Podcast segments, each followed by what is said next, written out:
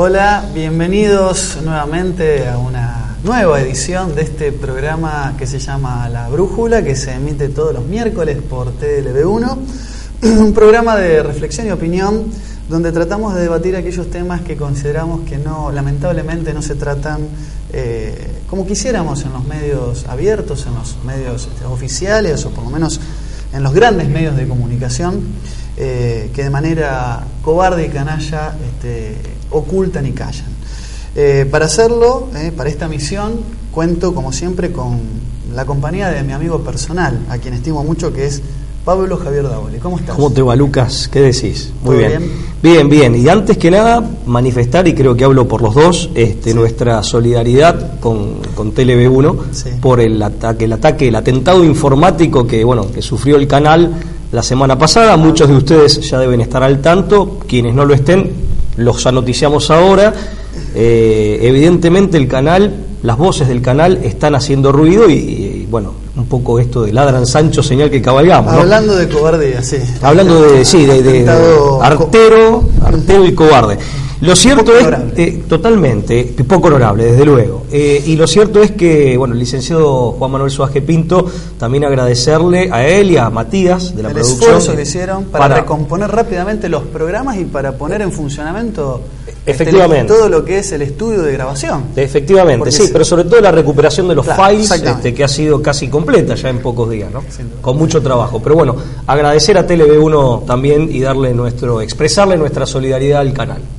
Nos encomendamos a la Virgen de Schoenstatt, ¿eh? la madre tres veces admirable de Schoenstatt. Eh, madre, reina y educadora de Schoenstatt. Esta advocación de una imagen que, cuyo origen es italiano, ¿verdad, Pablo? Pero que fue adoptado por la comunidad de Schoenstatt. En, Alemania, en, el sur de Alemania, si, si no mal recuerdo, así es. Pero sí, la imagen es italiana y tiene la, calidez maternal de, propia de, peregrinación mundial, de la religiosidad italiana, digamos.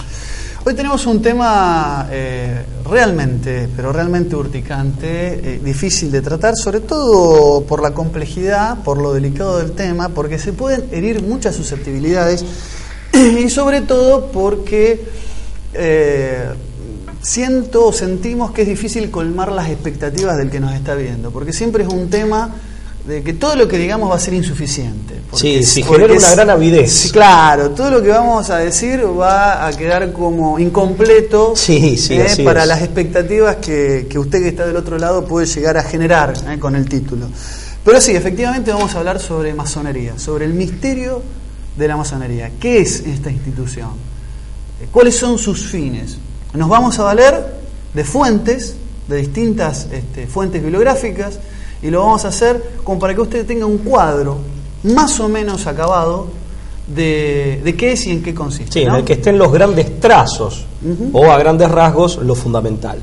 Así es, sí, es un tema también vale aclararlo sobre el cual se ha escrito mucho y en muchas ocasiones falsamente o con escritos o libelos de, mala calidad este, periodística y académica ni hablar. Entonces es muy difícil encontrar material que sea un material de pronto eh, que merezca crédito, que merezca crédito y que realmente sirva para conocer esta institución. Así que este, sí, vamos a intentar brindarle esto al público. Hoy en la brújula el misterio de la masonería.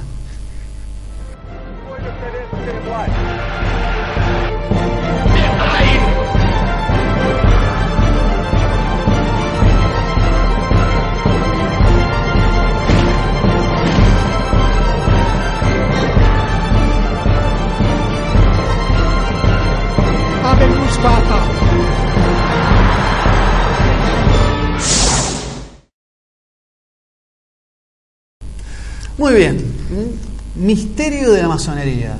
Esa institución que tanto ha aparecido eh, no solamente en, investigaciones, ensayistas que han tratado el tema, sino también que ha sido eh, ilustrada por, por la ciencia ficción, relatos que la ponen como eh, formando parte de una red de conspiración eh, en, muchos, en muchos ámbitos. Así se la ha presentado. Oculta o clandestina, según los casos. Al menos esta es la presentación que se suele hacer, así es. Más menos política, más o menos como una sociedad secreta, siempre aparece la masonería. Un tema que tiene actualidad y que está hoy en boca de, muchos argentinos. Así es, ¿Eh? así es. si usted quiere conocer la historia argentina, me pregunta mi opinión sincera, no estudie libros de historia.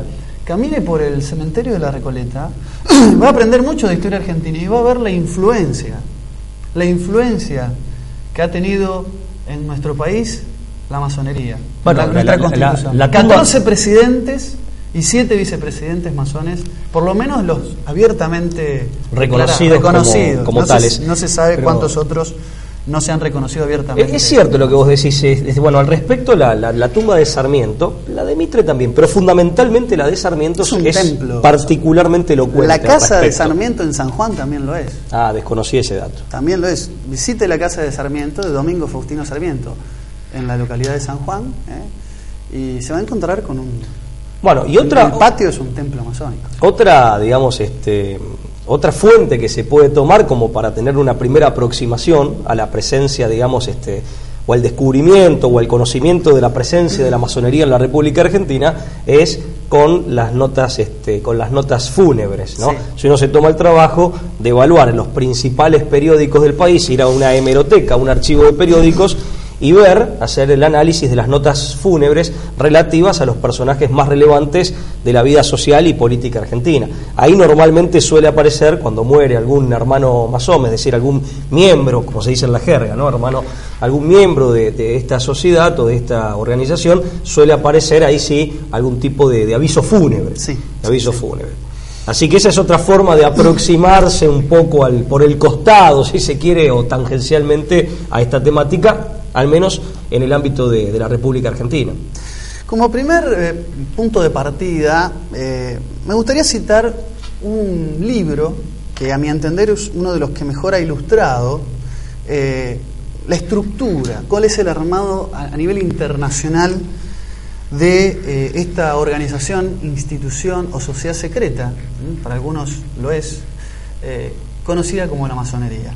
Estoy hablando de un libro que se llama justamente El misterio de la masonería, del cardenal arzobispo, del que fue en su momento cardenal arzobispo de Santiago de Chile, don José María Caro Rodríguez Así es, que muy escribió, conocido. que escribió, que escribió este libro a fuerza de revelar determinadas verdades que él estaba cansado de que aparezcan eh, a medio decir o ocultas para el público en general.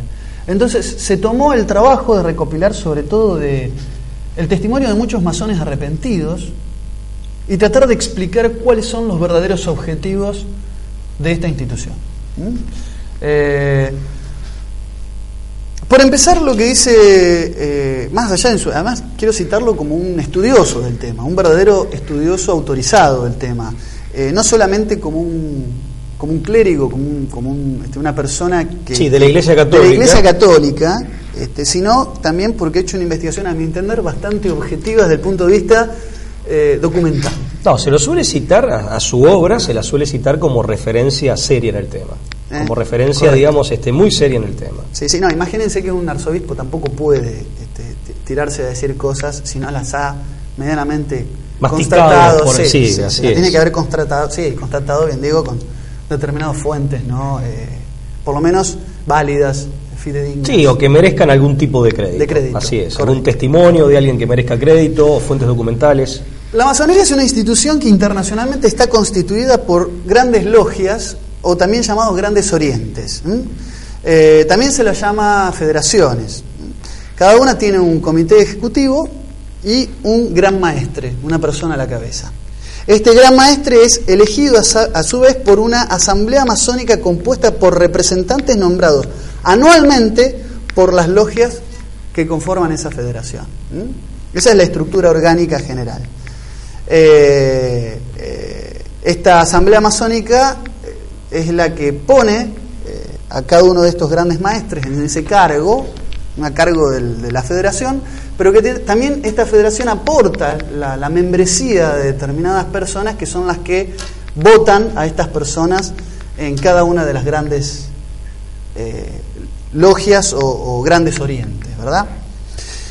Después lo que sí hay que distinguir, según eh, José María Caro Rodríguez, es los ritos. Correcto. Que hay algunos de vertiente anglosajona, como se le llama, y otros de vertiente latina. Eh, los más importantes, por citar algunos, está el rito de York, o masonería del arco real, practicado principalmente en Inglaterra. Eh, el rito de Herodón en Escocia, Alemania y Hungría, el rito francés practicado por masones sometidos al Gran Oriente de Francia, el rito escocés antiguo reformado, practicado en Bélgica y Holanda, el rito escocés filosófico practicado en la Gran Logia Alpina de Suiza, el rito juanita eh, o de Simmendorf, eh, practicado por algunos masones de Alemania, el rito eléctrico practicado por la Gran Logia de Frankfurt, del Meno, rito sueco de Swedenborg practicado en Suecia y Noruega, el rito de Misraim practicado por algunos masones sujetos al Consejo General de París, por nombrar algunos. Sí, los más destacados. Sí, tiene, diferencian, cada uno tiene distintas formas de considerar sus graduaciones. Ahora vamos a hablar de los grados, que es otra cosa. ¿sí? Estos son los ritos que aglutinan distintas eh, eh, tradiciones, bien digo, de sabiduría. Por eso se distinguen los ritos. En cuanto a los grados, existen los grados que se llaman iniciáticos o grados simbólicos, eh, que son los mismos para todos los ritos. Aprendiz, compañero y maestro masón. Esto es para el que se inicia en esta en las prácticas masónicas son los grados comunes a todos los ritos. O sea, sería para el que está en la, en la puerta de entrada o en el primer vestíbulo. Dentro de la pirámide organizativa serían los escalones de base. Bien, bien, correcto. Estarían al pie de la pirámide, digamos. ¿sí? Eh, y después están los grados superiores o filosóficos, que eso sí varía según el rito. Tenés algunos que tienen solamente siete grados, ¿eh? de los grados filosóficos o superiores, y otros llegan a tener hasta 92, como el rito de Memphis. O sea, es muy variada acá, ¿no? Pero sí es cuando se accede a los saberes místicos y, a la sabiduría, digamos, de, de alto temple, cuando se accede a estas verdades que por supuesto tienen en cada grado un ritual iniciático diferente. Claro, y una y un digamos una posibilidad se le abre una vez eh, ascendido el integrante de la organización, se le abre una nueva posibilidad o se le hace asequible una porción, un trozo de esa doctrina hermética cuyo conocimiento pleno requiere acceder al máximo escalón o a la jerarquía más alta.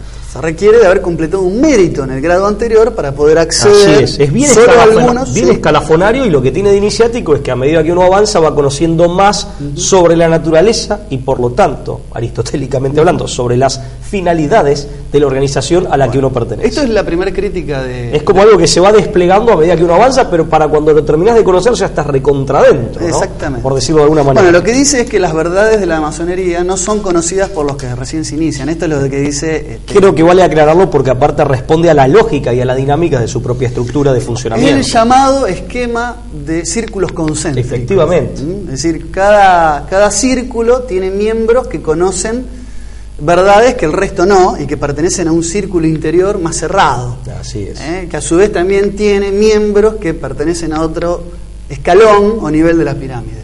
Entonces se mantiene un mecanismo de observancia de tipo panóptico donde se ve lo que está haciendo cada uno de sus miembros desde el centro a la periferia. Correcto.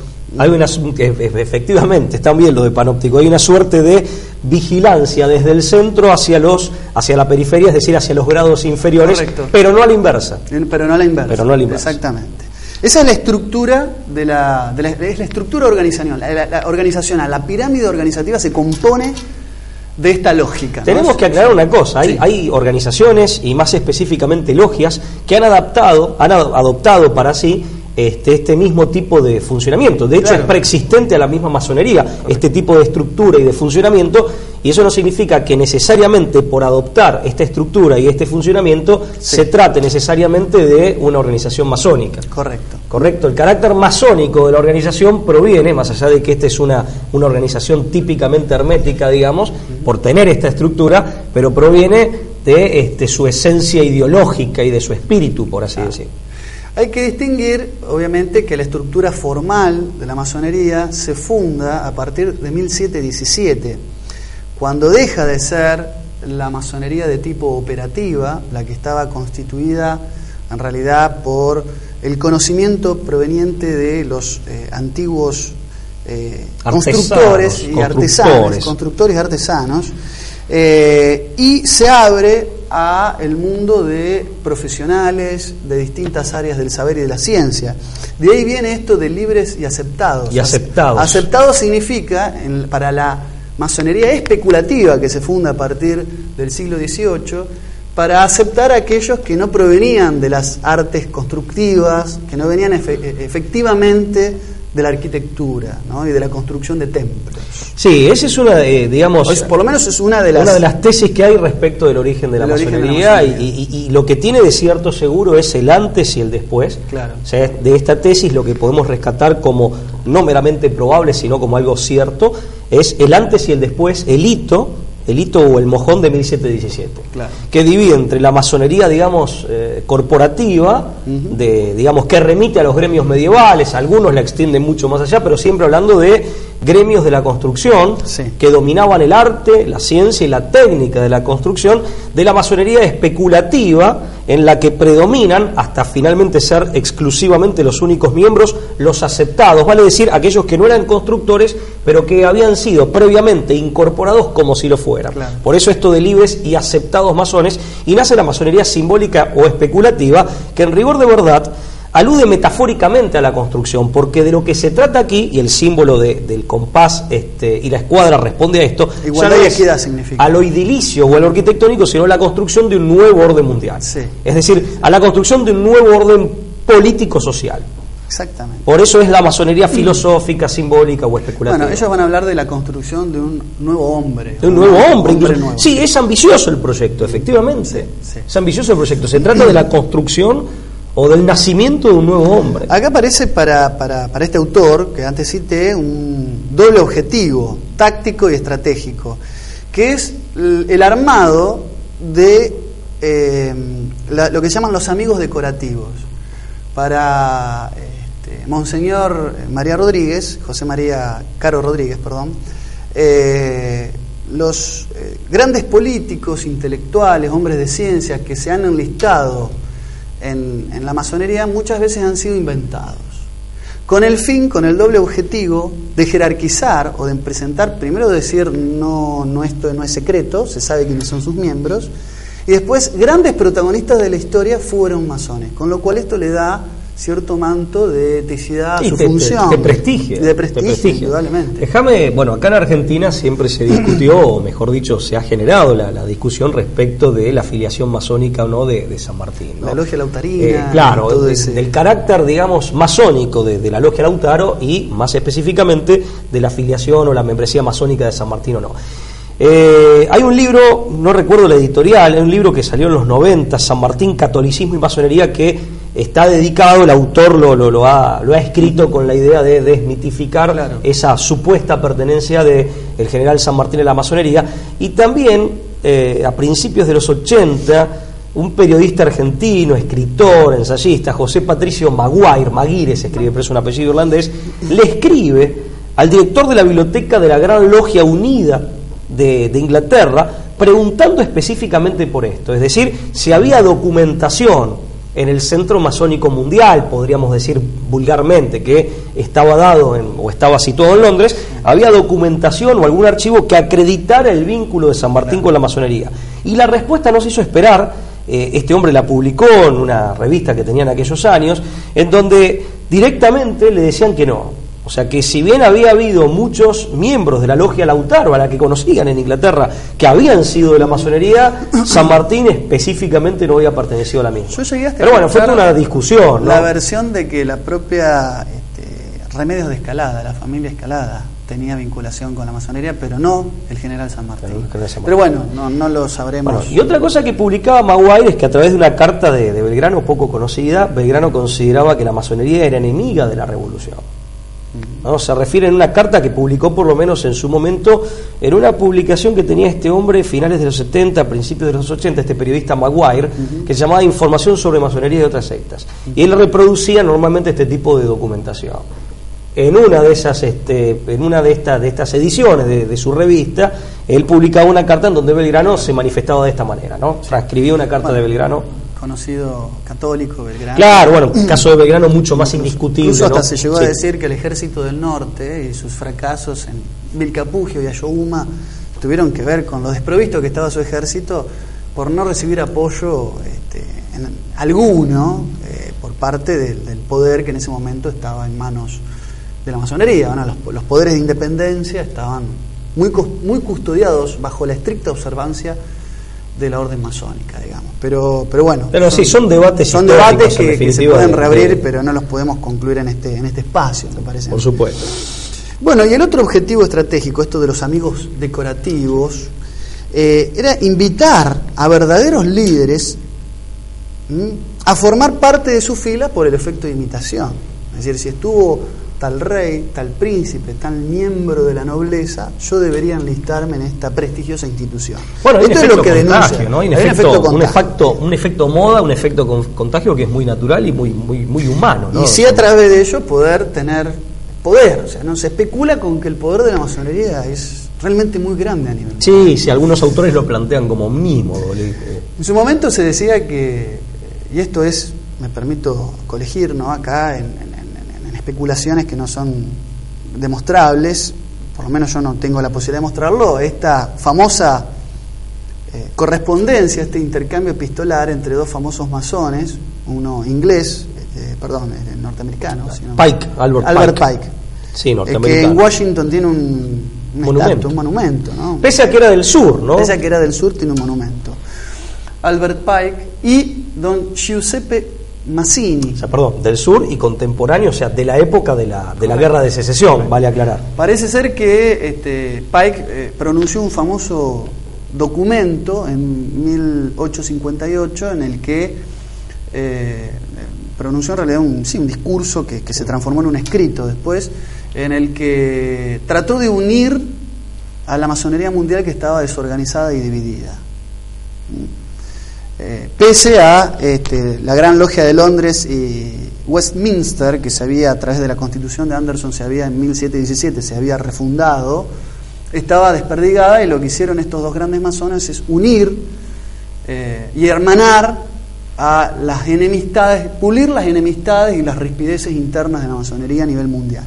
Y se dice que en esta, que en esta correspondencia, que estaba incluso en la biblioteca del Museo Británico, eh, Mazzini y Pike, Mazzini bueno también era otro famoso masón, miembro de los Carbonarios, muy influyente en la masonería europea desde y uno de los artífices de la unificación y la República Italiana. Incluso la mafia italiana se la asocia con Mazzini, se, llegó a decir que la palabra mafia es un acrónimo que significa Mazzini autoriza furti incendi y avvelenamenti. Es Mazzini el que autoriza los robos los incendios y los envenenamientos. hasta ese punto, hasta ese punto se explica una de las teorías las, mafias, pero sí es verdad que la mafia tiene rituales iniciáticos, es, eh, no se sabe quiénes son sus miembros, opera detrás de la bambalina y hace cumplir sus cometidos de una manera que en algún punto se asocia o se la puede asociar como, como si fuera una sociedad secreta. Sí, sí, como sociedad secreta. Tiene elementos de sociedad secreta. Bueno, se decía que en este intercambio epistolar, que en algún momento fue público, trataban de organizar, armar, este, este, este intercambio es de la década de 1870, tres grandes guerras mundiales. Tres, de las cuales dos ya se han cumplido. Ya se han cumplido. O sea, si uno lo lee ahora en retrospectiva, puede observar que dos de las guerras mundiales predichas supuestamente en esa supuesta carta ya se han cumplido. Y que en todo caso estamos de una manera mucho más ingenierizada ante una eminente tercera guerra mundial ya en el choque de civilizaciones de Samuel Huntington y no ya en la guerra moderna como se la consideraba tradicional, bueno. Sí, sí, o no guerra de bloques ideológicos o guerra de estados nacionales, sino de este, civilizaciones, de, grandes bloques, eh, efectivamente, civilizacionales. Sí, es cierto. Bueno, no podemos constatar la, autenticidad de esa carta. En caso de ser auténtica, es este, escabrosa y como, eh, conmocionantemente profética, si se quiere, en el sentido de que eh, dejando de lado lo sobrenatural porque no voy a tener ese plano, pero sí de que predice hechos que efectivamente, si la carta es auténtica, se cumplieron con muchas décadas eh, en el medio, o sea, con posterioridad, ¿no? Era, sí, está bien la aclaración, sociedad secreta no significa, o sea, la metodología del secretismo y la estructura secreta y eventualmente clandestina si llega a ser ilegal, no necesariamente es equivalente de masonería. Esto es importante destacarlo nuevamente para evitar los numerosos errores que se pueden cometer a partir de esta imprecisión o de esta vaguedad. O sea, una cosa no necesariamente implica o es sinónimo de la, de la otra. Eso, eso aclarado. en cuanto al origen de la masonería, me gustaría, ya que hicimos una mención de, del posible origen, más allá del hito fundacional de 1717, que es cuando surge eh, con toda su fuerza la masonería especulativa, que ya explicamos qué es, en cuanto a los orígenes o sus antecedentes tenemos, ya dijimos, una de las tesis más verosímiles es la que remite a las organizaciones gremiales de constructores, fundamentalmente de catedrales y palacios, que dominaban los secretos, eran un colegio profesional en última instancia. Fenómeno muy interesante propio de la Edad Media que después fue combatido en la modernidad. no, es, no solo que van anacrónico, fue combatido, ¿no? la ley de Chapelier, Edicto Turgot, en los años de la Revolución Francesa, un poquito antes y en los años de la Revolución Francesa. Una colegiatura. Eso por un lado. Revolución, perdón, que llamativamente. Sí, sí, tiene muchísimo que ver con, con la masonería, eso desde luego. Eso sí es un secreto, digamos, eh, a vos, eso ya no es secreto, digamos. Este, la otra tesis es aquella que hace remontar los antecedentes de esta organización a, eh, a los caballeros templarios. Cuando los caballeros templarios, este, la orden, la famosa orden del temple, degenera, degenera, es expulsada y eliminada por, por la Iglesia Católica, reconstituirían su organización bajo el nombre de Heredón, que vos lo en Escocia, en Escocia, finalmente se camuflarían a través de los Rosacruces para finalmente organizarse en 1717 como masonería simbólica. Pero el origen serían los caballeros templarios una vez que han sido expulsados de la Iglesia Católica y la orden desarmada por la degeneración este, espiritual, ideológica en la que habían caído. ¿no? El famoso discurso del caballero, eh, perdóname que te sí, este, el famoso discurso del caballero Ramsay, eh, también un noble masón, se autoadjudicaba esta procedencia de las órdenes de caballería. Por eso también muchos nombres y muchos códigos simbólicos remiten a, a esta a esta organización caballeresca. Tal cual. Y ellos trataban de asociarse con los caballeros del temple. Con los caballeros del temple, así es. Permitime que lea una, una cita. Eh, Barruel, apostrofando a los masones, decía, todas vuestras logias proceden de los templarios tras la extinción de vuestra orden, cierto número de caballeros culpables se reunieron para la continuación de sus afrentosos misterios. Al código de su impiedad unieron el voto de vengarse de los reyes y pontífices que han destruido la orden y de la religión que ha anatemizado sus dogmas, se refiere al catolicismo. Se han hecho con adeptos que transmiten de generación en generación el mismo, odio, el mismo odio al Dios de los cristianos y a sus sacerdotes. Claro, porque en rigor de verdad, los caballeros del temple en un momento dado se, digamos, quedan impregnados de gnosticismo y terminan cayendo en el luciferismo. Terminan cayendo en la cábala y finalmente en el luciferismo, en el luciferismo, luciferismo, perdón, a través del culto a Bafonet, o Bafoneto, así es. Entonces ahí es cuando... Y aparte, bueno, fíjense un poco, acá vuelve a aparecer el oro como elemento emblemático, porque fueron los... O sea, no sé si fueron los primeros, pero se los cuenta entre los primeros banqueros. la organización de los templarios tengo entendido que violó la prohibición estrictísima del catolicismo de la usura, que siempre fue muy estricta, bueno, la violó completamente y bueno, de alguna manera también este impregnarse de gnosis este, de una gnosis eh, que, degeneró la espiritualidad y degeneró las creencias al principio cristianas de los caballeros templarios, pudo haber tenido que ver también con esto de, eh, un poco como lo cuenta Tolkien con el anillo de oro, ¿no? o Wagner con el oro del ring, que en manos espurias de pronto es un elemento de corrupción. Tal cual. Pablo, te invito a hacer una pequeña pausa ¿eh? por una cuestión de administración de tiempos y después seguimos con esto de los orígenes ¿eh? de la masonería. Pausa.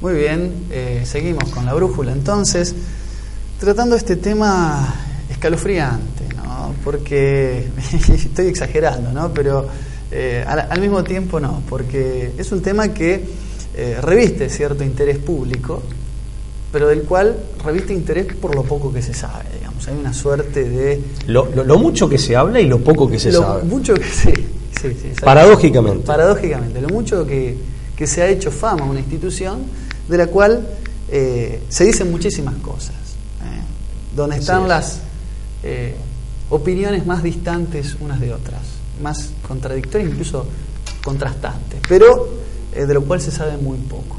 Me estabas contando algo acerca de los orígenes de la masonería. No, habíamos dicho que hay fuentes de emanación de esta, de esta organización. teorías sobre el origen de la masonería y hay muchísimas, incluso muchas de ellas este, difundidas por, elaboradas y difundidas, promovidas por, por, por los mismos masones, por los mismos miembros de la organización, más allá de que entre sí en muchos casos resultan contradictorias.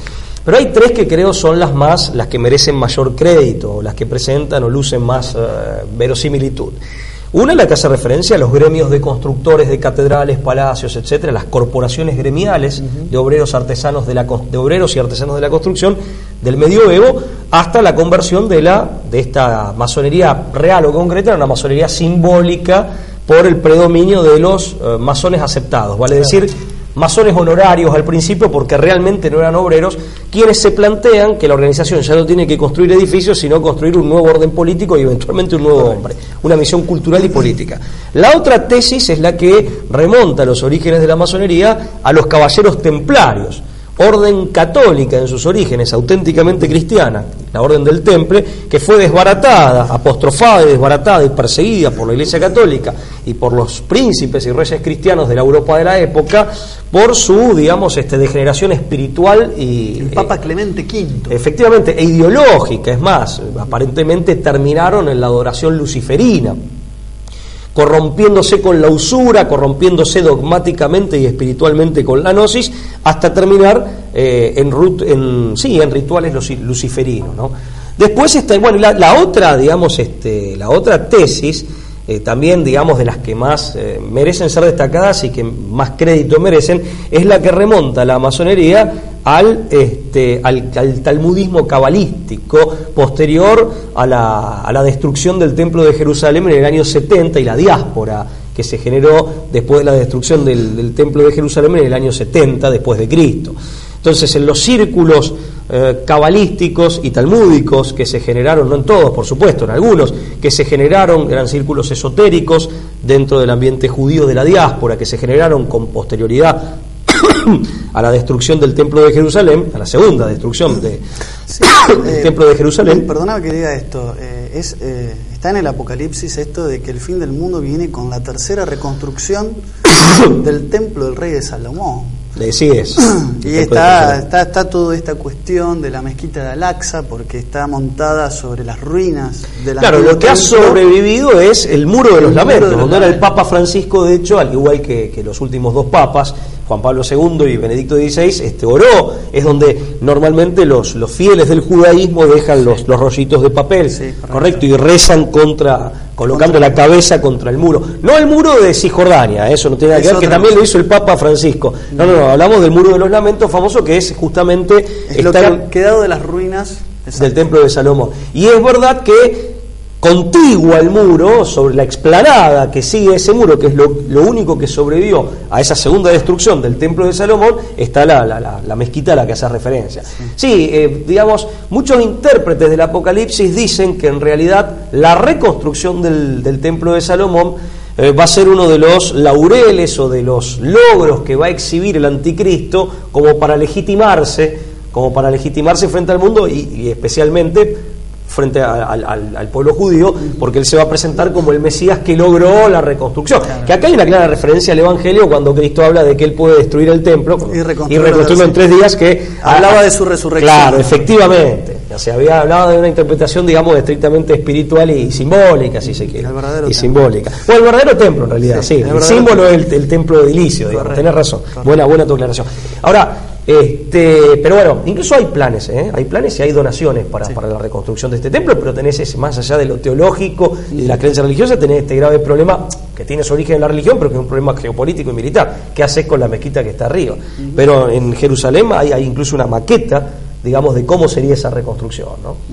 Pero bueno, eh, esta es, este volviendo al tema de la masonería, esta, es otra tesis. Permitime que te cite un sacerdote católico, José Lehmann, que con su hermano fueron dos famosos sacerdotes católicos, los dos de origen judío, se convirtieron al catolicismo, decían, el origen de la francmasonería debe atribuirse al judaísmo, no ciertamente al judaísmo en pleno, lógicamente, pero por lo menos a un judaísmo pervertido, dice uno de los hermanos Lehmann, el sacerdote católico de origen judío José Lehmann. Y hay muchas, digamos, este, muchos eh, testimonios de voces autorizadas y muchos testimonios de voces autorizadas que van en el mismo sentido. El rabino, por ejemplo, el rabino Isaac Weiss, en el año 1855 decía, eh, justamente denotaba esta filiación, digamos, de la masonería, y dice la, la, historia de la masonería, los grados, los cargos, las señales, las explicaciones son de carácter judío, dice desde el principio hasta el fin, en el sentido de que están tomados están tomados de las tradiciones judías, ¿no es cierto? Están extraídos de las tradiciones judías y más específicamente de aquellas que son talmúdicas, con posterioridad a Cristo, en la diáspora y que eh, se les ha dado o a las que se les ha dado una significación cabalística que como tal es hermética y esotérica.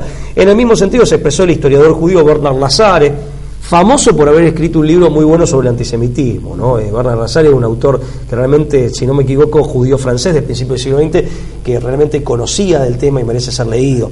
Y aparte, bueno, él también perteneciente al pueblo judío, lógicamente conocía muchas, este, tenía muchos datos respecto de la simbología y las tradiciones religiosas, incluso las esotéricas propias del pueblo judío en su milenaria historia. Ahora, eh, en cuanto, es verdad que se usan muchos textos en hebreos y la, simbología propia de la Kabbalah o Kabbalah está presente en la El símbolo del arco real tiene una inscripción en hebreo, ¿no? ¿Y cuántas similitudes en la simbología con el templo del rey Salomón, ¿no? Es decir, las columnas del pórtico de entrada del templo del rey Salomón, cuya palabra Solomón significa sol y luna, está inmerso en estos, en estos pilares que Yaquinan Boa significan el bien y el mal eh, luz y tinieblas, bien digo, sol y luna, etcétera. Igual que el piso pues, en ajedrez, que tiene que ver con la, entrada principal. Porque claro, el rey Salomón, además de ser un gran rey, fue un mago que se dice que tenía la posibilidad de eh, este, hacer que tanto ángeles y demonios respondieran a su voluntad, ¿no? con su famoso anillo. Con lo cual mucha de esa sabiduría parece, o por lo menos la masonería se adjudica conocer este, a través de la de, las, de los eh, ritos iniciáticos. Había transmisión de, esos, de esas eh, artes. Oculta de esas artes. Exactamente, de esas artes. Eh, bueno, esto nos lleva directamente al tema de la sustancia ideológica, y no solo ideológica, porque aquí no interviene únicamente el intelecto, la razón, la teorización y nuestra capacidad para hacerla, sino espiritual también. ¿Cuál es el corazón espiritual de, la masonería?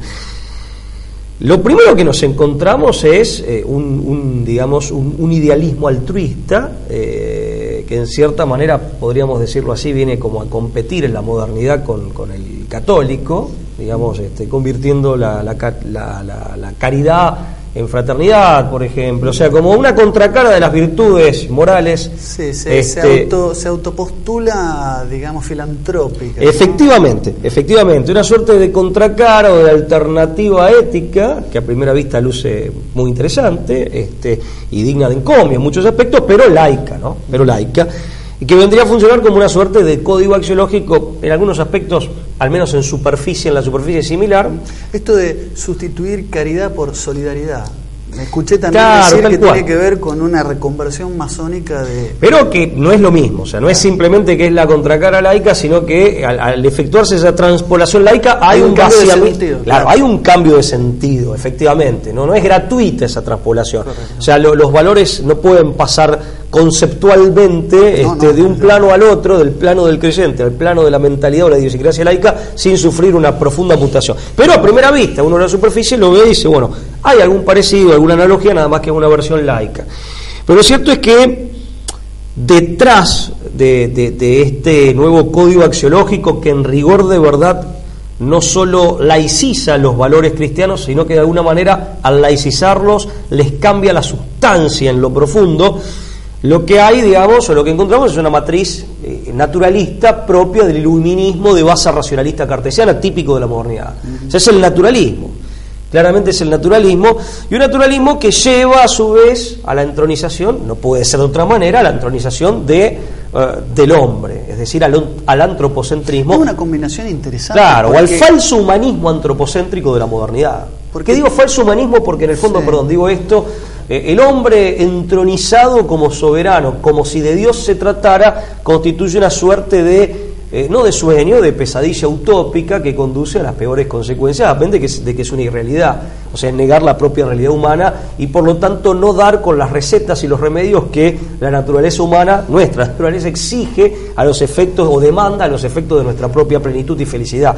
Por eso digo, es un falso humanismo, que muchas veces es bien intencionado, pero eh, eh, eh, en su error o en su equívoco termina siendo falso y contradictorio. Esta capacidad llamativa de, combinar un racionalismo de tipo cartesiano ¿no? y este, saberes que vienen incluso de la antigua filosofía hermética de Hermes Trismegisto y, a eso, y a eso yo quería llegar porque fíjate ese ese antropocentrismo que encarna o que da lugar a un falso humanismo que es un humanismo que deshumaniza por lo que tiene de equívoco por lo que tiene de equívoco y que lo que tienen de equívoca y de nociva su receta aparte. Entonces que tienes por base el naturalismo. El naturalismo a su vez es una digamos este filosofía una, una escuela filosófica que solo puede existir en un contexto de pensamiento inmanentista, en donde se desconoce, lo inmanente es lo contrario de lo trascendente y por lo tanto lo natural como lo contrario de lo, de lo sobrenatural. Al negarse lo sobrenatural, incluso se desvirtúa el conocimiento que tenemos de lo natural. Pero bueno, por eso te digo un naturalismo que tampoco defiende la naturaleza, pese a que pretende hacerlo, pero objetivamente no lo hace, y lo mismo sucede con este humanismo que pretende defender al hombre pese a que en la práctica termina siendo contraproducente por el, por el error del que procede, el error de base del que procede. Y este inmanentismo claramente, claramente tiene su base en, en, las, en las, tradiciones gnósticas, porque acá, y ahí sí llegamos al corazón que anida y, y, que late, digamos, en el núcleo, el corazón ideológico y espiritual de la masonería, aunque no únicamente de la masonería, que es la gnosis. Y la gnosis sería, en este caso puntual, la tradición cabalística, la tradición cabalística, que toma retazos, toma como pedazos de los que se han nutrido, de los que se han nutrido, de las tradiciones gnósticas paganas, de las gnosis, perdón, de las gnosis paganas, ya hemos hablado en otro programa de esto, la egipcia, la irania zoroastrista, la brahmánica hindú, la siríaca, la siria, son retazos que toman de aquellas antiguas gnosis anteriores al cristianismo y anteriores al judaísmo, que se combinan en la cábala, en la cábala, que tampoco debe ser confundida con la gnosis judía que deriva en el cristianismo.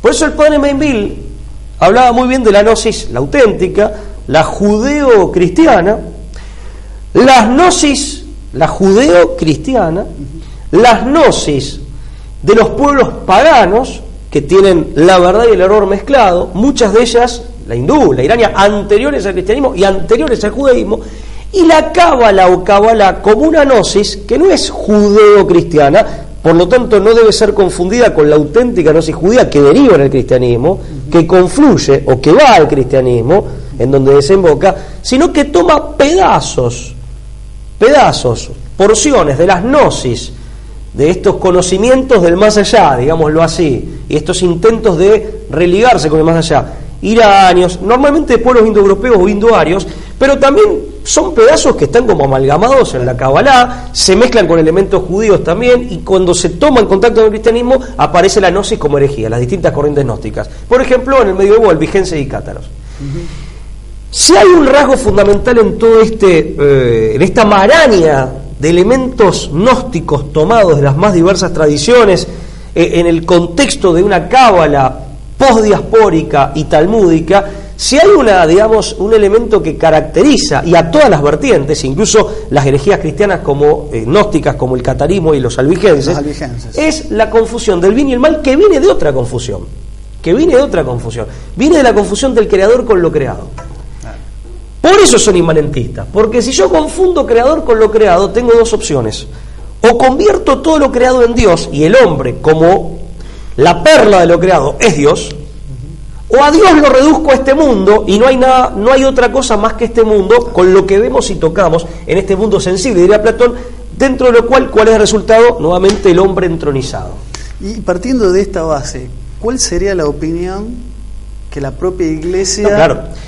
Eh, pero el error está, el error es de concepción es muy profundo, en el fondo es la confusión de la tradición gnóstica, cabalística, que toma pedazos adulterados, mezclados, porque aparte en el proceso se mezcla todo, de las gnosis que ya contenían errores, de las gnosis puramente humanas, de los pueblos indoeuropeos y pueblos semíticos, que son anteriores, el punto en común es, y, el factor dominante que genera todo este, digamos, esta derivación ideológica es la confusión del creador con la, con la criatura que conduce necesariamente a la entronización de lo, al naturalismo primero y después a la pérdida de la auténtica trascendencia y, finalmente a la entronización del hombre.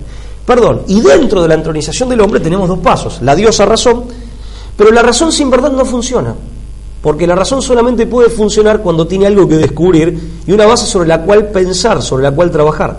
La razón sin verdad termina tergiversada y ahí aparece el voluntarismo. Pero la voluntad sin bien conduce al imperio del capricho. Y el imperio del capricho conduce a la, a la solución deconstructiva del hombre, deteriorante del hombre, depresiva de nuestra naturaleza y degradante de nuestra naturaleza del imperio de los bajos instintos. Ni siquiera es la animalización, es deshumanización, que no es lo mismo que animalizarse. Porque lo humano incluye y supera lo animal, pero lo incluye en armonía. En cambio acá caemos por debajo del animal. Es un proceso mucho más grave. Entonces, la diosa razón era la prostituta que se puso en, la Revolución Francesa en Notre Dame, la Catedral de París, en el lugar de la Virgen María. Usted lo cuenta bien en un video que creo que hizo este canal el padre Sáenz, padre Alfredo Sáenz, en un video viejo, o que hizo el este licenciado, sí, Soaje Pinto, que está creo que en los files de TV1 del licenciado Soaje Pinto. Pero después ya la razón, si no tiene una verdad a la que referirse, tampoco la voluntad tiene un bien al que referirse la razón. No trabaja sino sobre la propia subjetividad. Acá viene la posmodernidad donde todo es subjetivo y todo es construcción. Yo construyo todo. Todo es objeto de mi construcción. Y si todo es objeto de mi construcción, ¿a qué me remito? No hay parámetro objetivo, me remito a mi voluntad. ¿Y mi voluntad a qué se remite? A mi capricho. Es el imperio de los caprichos. Y esto aplicado a mi sexualidad, a mi nacionalidad, a Dios o a todo. Entonces, pero en el fondo es, es un problema, digamos, muy de base, de concepción de la divinidad. Si la divinidad y el creador y la criatura son cosas distintas o no. Por eso la iglesia acá, digamos que es la depositaria de la, o se, se, se presenta como la depositaria de otra tradición, de la tradición judeo-cristiana, de la tradición de la gnosis judío-cristiana, que, como decía el padre Memir, es la tradición auténtica, siempre se expresó en contra de la masonería. Es más, la ha denunciado como una organización anticristiana. Esto no es ningún secreto. Sí, ya en el año 1738, en la encíclica In Eminenti, el Papa Clemente XII apostrofaba a la masonería como una organización anticristiana, la condenaba y desde luego condenaba la membresía. Creo que fue la primera condena. Tengo entendido que sí, en 1738.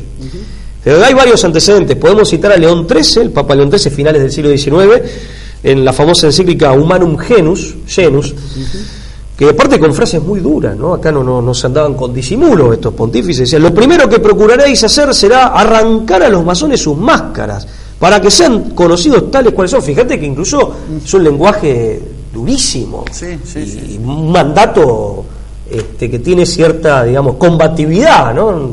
Este, lo que plantea León XIII básicamente es abiertamente, en Humanum Genus, este, que si usted busca en la página web del Vaticano están las encíclicas, si no están dando vueltas en la web, en cualquier biblioteca. oficiales y hablan de la, voz oficial de la Iglesia. Que sería la voz oficial de la Iglesia. Por eso insisto, pero acá hay una bajo la fachada de una superficie en donde habría valores más o menos este, aparentes y pautas éticas más o menos aparentes, en realidad hay profundas diferencias, incluso la Iglesia habla de una enemistad ¿correcto? Denuncia eso. Bueno, eh, el Papa León XIII en Humanum Genus dice que la Iglesia, que la masonería conspira contra la Iglesia y contra todo el orden cristiano, por derecha y por izquierda, no lo dicen estos términos, como diciendo, apelando a todos los productos de la modernidad, a todos los productos de la modernidad, no, no únicamente al liberalismo, que sería uno de los productos ideológicos de los movimientos políticos que se utilizarían.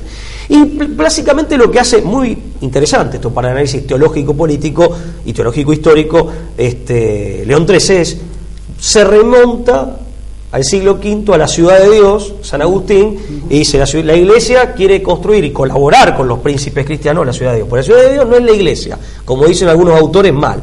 La ciudad de Dios es el orden cristiano. Que se hace con la colaboración de la iglesia y el Estado, pero el principal factor y protagonista es el Estado, no es la iglesia. correcto. Eh, y la ciudad del diablo, según los agustinos, Agustín hablaba de la ciudad del mundo, la ciudad terrenal, Sí, el que es valle la- de lágrimas. Efe- efectivamente, que es, sí, que es un orden anticristiano y por lo tanto deshumanizante, porque esto es lo que habría que aclarar para que quede en claro, valga la redundancia, desde la perspectiva cristiana. Ahora, este, compara la masonería como el factor de la ciudad del hombre, o sea, lo coloca en ese lugar, que hoy hablaría del nuevo orden mundial y demás. Pero te doy una breve reseña y muy abuelo de pájaro para no aburrir al público con datos. Este, ya Pío XII, más cercano el tiempo, el 24 de julio del 58, también denunciaba la masonería como, como la organización de la que en última instancia se habían derivado todas las corrientes ideológicas que habían provocado la apostasía moderna, permitime que lo lea. 24 de julio de 1958, en la octava semana de formación pastoral, su santidad Pío XII señaló como raíces de la apostasía moderna el ateísmo científico. Hoy en día, gracias a Dios, en, quedó anacrónico gracias a la física cuántica, bueno, Sí. los, los nuevos modelos de, de las nuevas teorías sobre el origen de la vida, de la biología, etcétera. Pero bueno, en el siglo XIX y gran parte del XX con mucha fuerza. Los paradigmas del siglo XIX. Claro.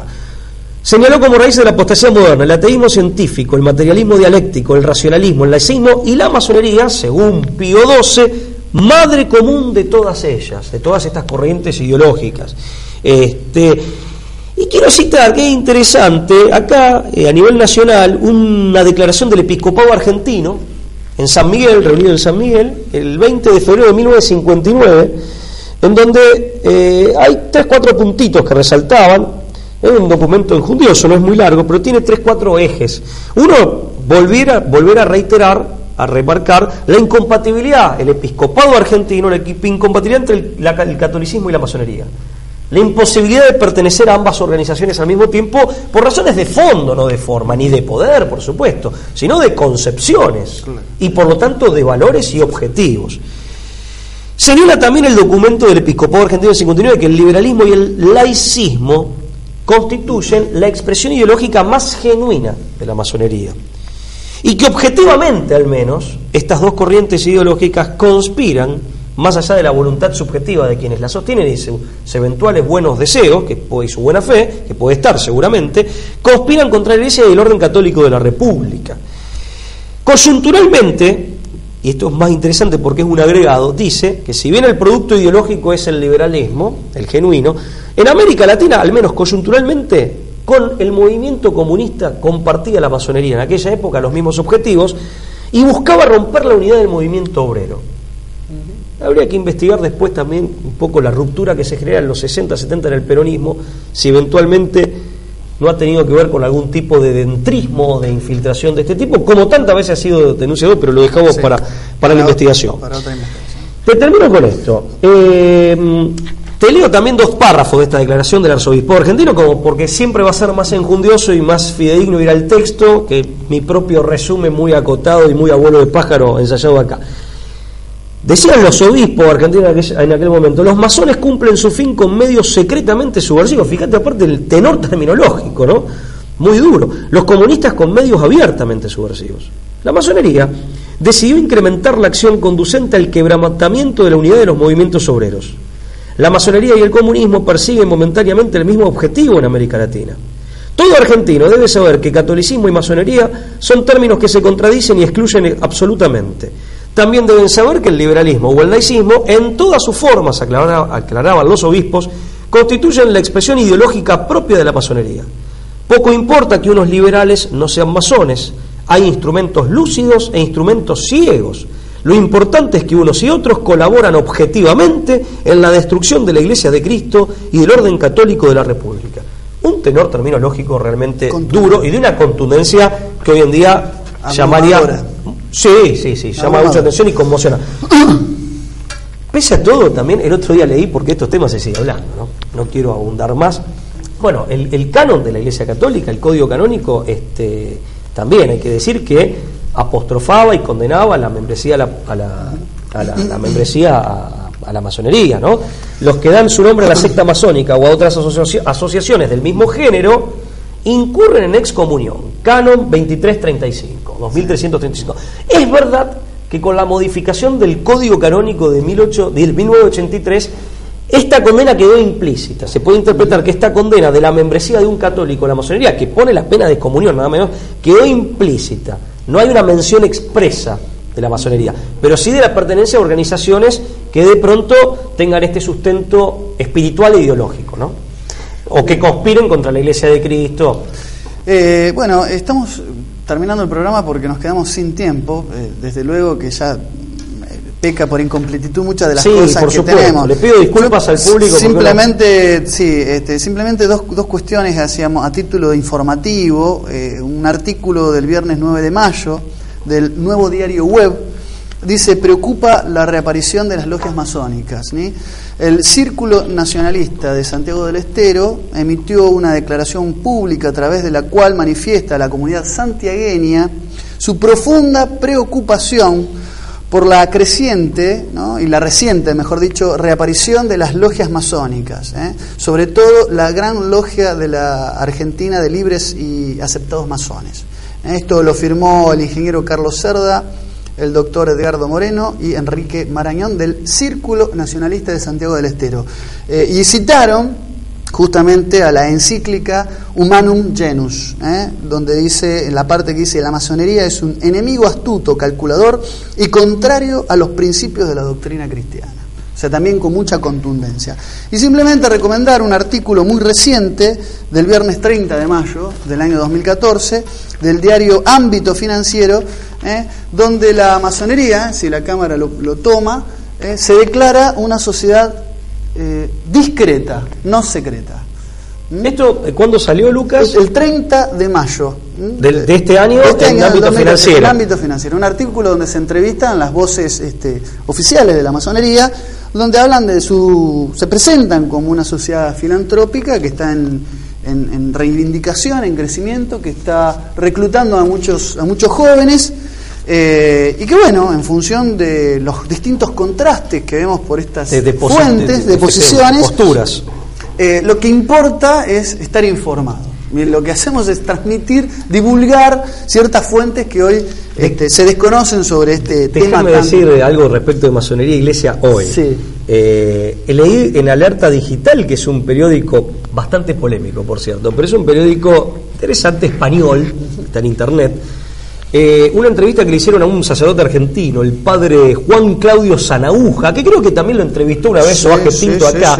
tipo que sacerdote este que tiene muchos libros escritos y demás, donde él eh, también me llamó la atención porque denunciaba este lógicamente no lo hacía no lo veía con buenos ojos, pero él denunciaba el fenómeno de de, pese a las prohibiciones del código canónico y la doctrina muy clara de los papas, digamos, y papas muy prestigiosos, aparte, la infiltración, digamos, de que muchos clérigos de la Iglesia Católica, algunos con importantes cargos, pertenecían a la masonería en contra de toda una línea doctrinaria muy clara, muy elocuente, muy contundente y de lo que dice el código canónico.